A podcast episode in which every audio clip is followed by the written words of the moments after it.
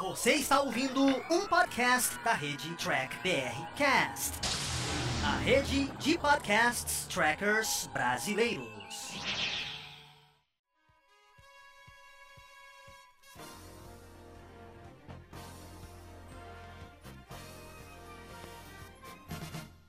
É isso aí, humanoides. Tudo bem com vocês? Estamos começando mais um Batata Diário, que é apresentado pelo Carlos lá do Batata Espacial, onde ele traz reviews dos episódios de Jornada nas Estrelas. Hoje vamos trazer o review do episódio Charlie X, da série clássica. Essa é a versão em podcast. Caso vocês queiram acompanhar a versão em vídeo, é só acessar o YouTube do Diário do Capitão, que lá também está disponível no Batata Diário episódio 54. E antes de ir para o review, lembrando que sua inscrição, like e compartilhamento é muito importante para o nosso canal. Chega de enrolação, vamos agora ao review do Carlos. Fala, gente amiga, tudo bom? Eu sou Carlos Lose e este é o Batata Diário, o seu programa de dicas do Diário do Capitão. E hoje nós vamos dar sequência às análises de episódios de Jornada nas Estrelas. Vamos retornar a TOS, a série clássica, para conversar né, sobre o terceiro episódio da primeira temporada, intitulado O Estranho Charlie.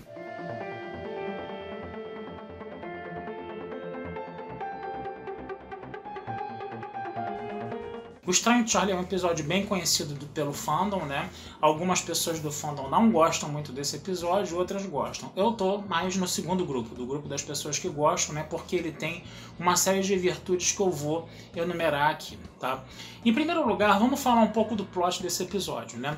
O plot desse episódio era o seguinte: era um rapaz, né? Que era o Charlie, né? Um adolescente, né? Que foi encontrado num planeta ele tinha ficado sozinho nesse planeta, né? Tinha acontecido um, um, acidente, ele tinha ficado sozinho nesse planeta por muitos anos, né? Ele conseguiu sobreviver sozinho, né? E aí ele estava sendo levado para uma colônia, né, pela Enterprise, né? Só que esse adolescente aí, ele tem estranhos superpoderes, né? A gente vai depois descobrir que na verdade o Charlie ele não ficou sozinho, ele, ele foi criado pelos Tasianos, né, que eram os habitantes desse planeta onde ele estava, né, que esses Tasianos tinham superpoderes e ensinaram esses superpoderes para o Charlie. Né. O Charlie é um adolescente que nunca tinha tido contato né, com humanos, né, e tudo vai ser muito novo, né, ele vai começar a ter contato com mulheres, ele vai se apaixonar pela ordenança James Hand, né, e a sua instabilidade emocional de adolescente, aliado a esses superpoderes, faz com que ele, né, subjugue a Enterprise ao bel prazer dele. Então ele se torna uma ameaça para a nave. Né? Primeira coisa que a gente pode falar quando a gente vê esse episódio, né? Esse episódio ele foi escrito, né, pela dupla Dorothy Fontana e Gene Roddenberry, né? E a gente se lembra muito do Kill, né, de Encontro em Fairpoint, né, quando a gente vê o Charlie, né? Eu acabei estabelecendo essa comparação Principalmente quando você percebe que tanto em Encontro em Fairpoint quanto em Estranho Charlie, né, os dois episódios são escritos né, pela dupla Dorothy Fontana e Gene Roddenberry. Né? E aí a gente se pergunta até que ponto né, o Kill né, é uma influência do Charlie, né, é, é, é influenciado pelo Charlie, né, no caso. Né? E aí, o que, portanto, que a gente percebe que são duas criaturas onipotentes, né, que ameaçam a Enterprise, né, e tem um comportamento adolescente, porque se o Kill ele tem uma versão adulta, né, aquele sarcasmo dele, aquela ironia fina dele, né, lembra muito o comportamento de um adolescente. Inclusive tem um episódio, né, até que contínuo tira os poderes dele, né, assim como aconteceu também com Charlie nesse episódio do Estranho Charlie, né. Então é interessante estabelecer essa comparação aí, né, no caso, né? Pode ser que tenha havido alguma influência, né, do Charlie em Kill, né? Sabe-se lá, né? É, outra coisa que é interessante da gente falar também, né, é que pelo fato do Charlie né, se apaixonar pela Janice Hand, né, a gente consegue ver um desenvolvimento maior da personagem da Janice Hand. Né? Se no Sal da Terra, né, que foi o episódio anterior de Tocha, conversamos aqui, a Janice Hand era muito mais um símbolo, um, um, objeto sexual do que qualquer outra coisa, né?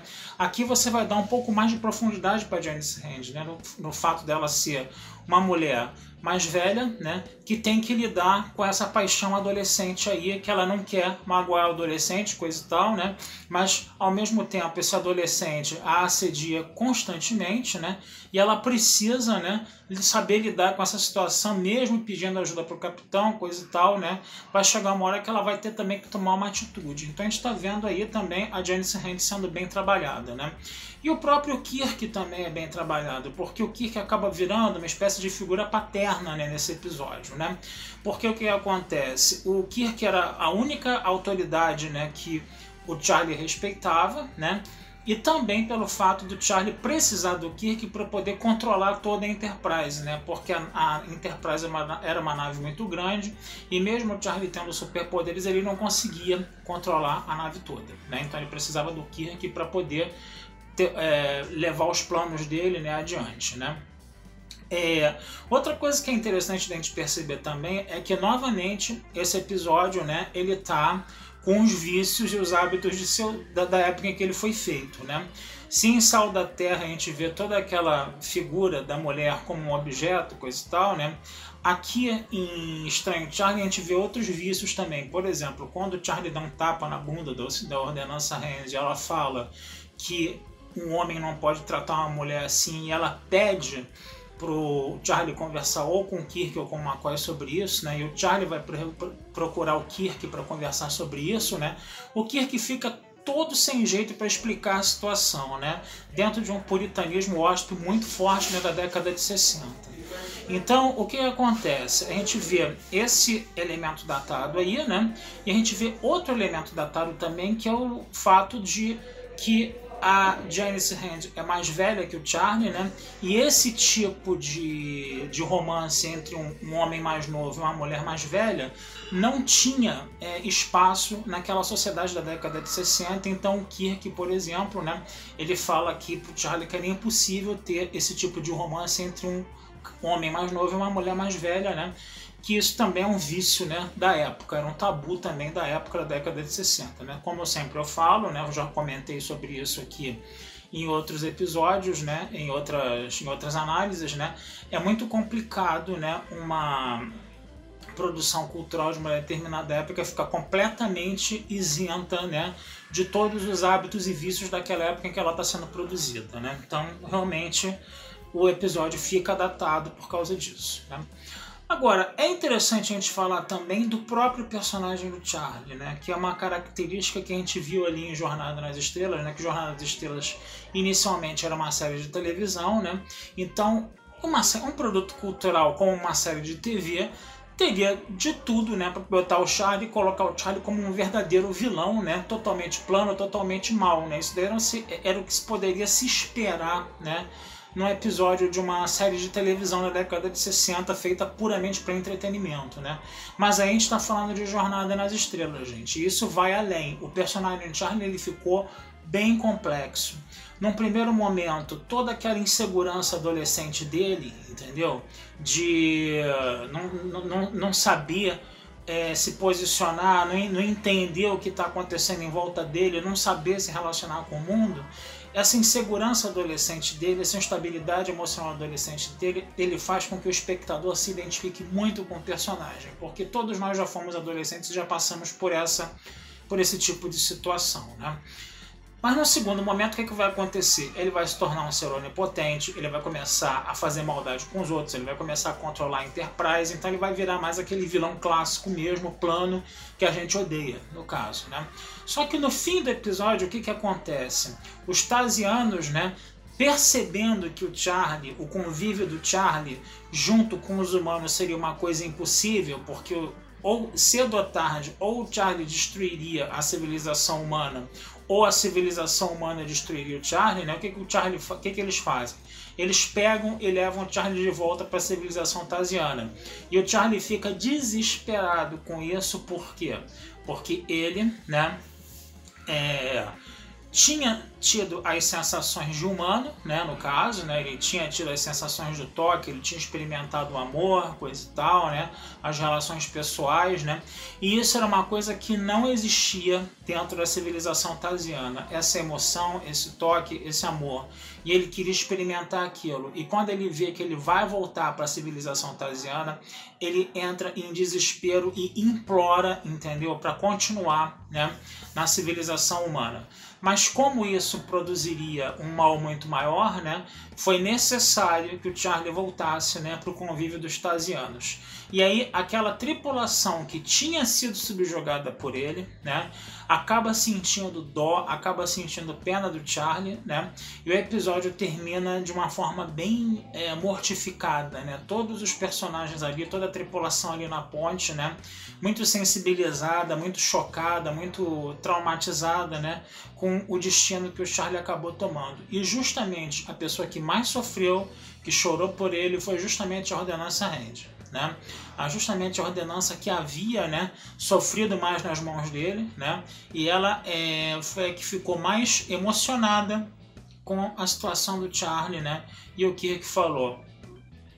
Única coisa que ele podia falar, acabou, né? agora tudo já passou, coisa e tal, né?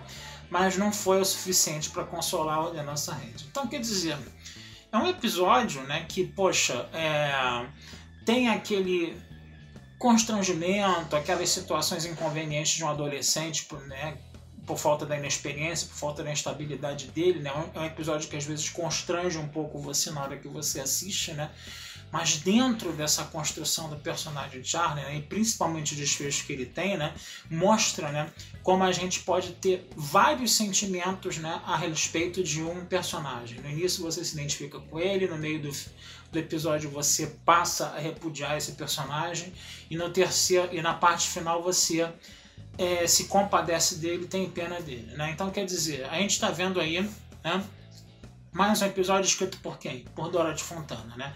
Mesmo que algumas pessoas tenham dito que o Roddenberry é, teve muita influência nas coisas que a Dorothy Fontana escreveu, toda vez que a gente vê um episódio que está escrito lá de C. Fontana, é uma coisa diferente. É uma coisa que realmente a gente percebe que tem algo de muito especial ali, né? E de repente até esse negócio de você ter trabalhado mais ordenança Hand, né?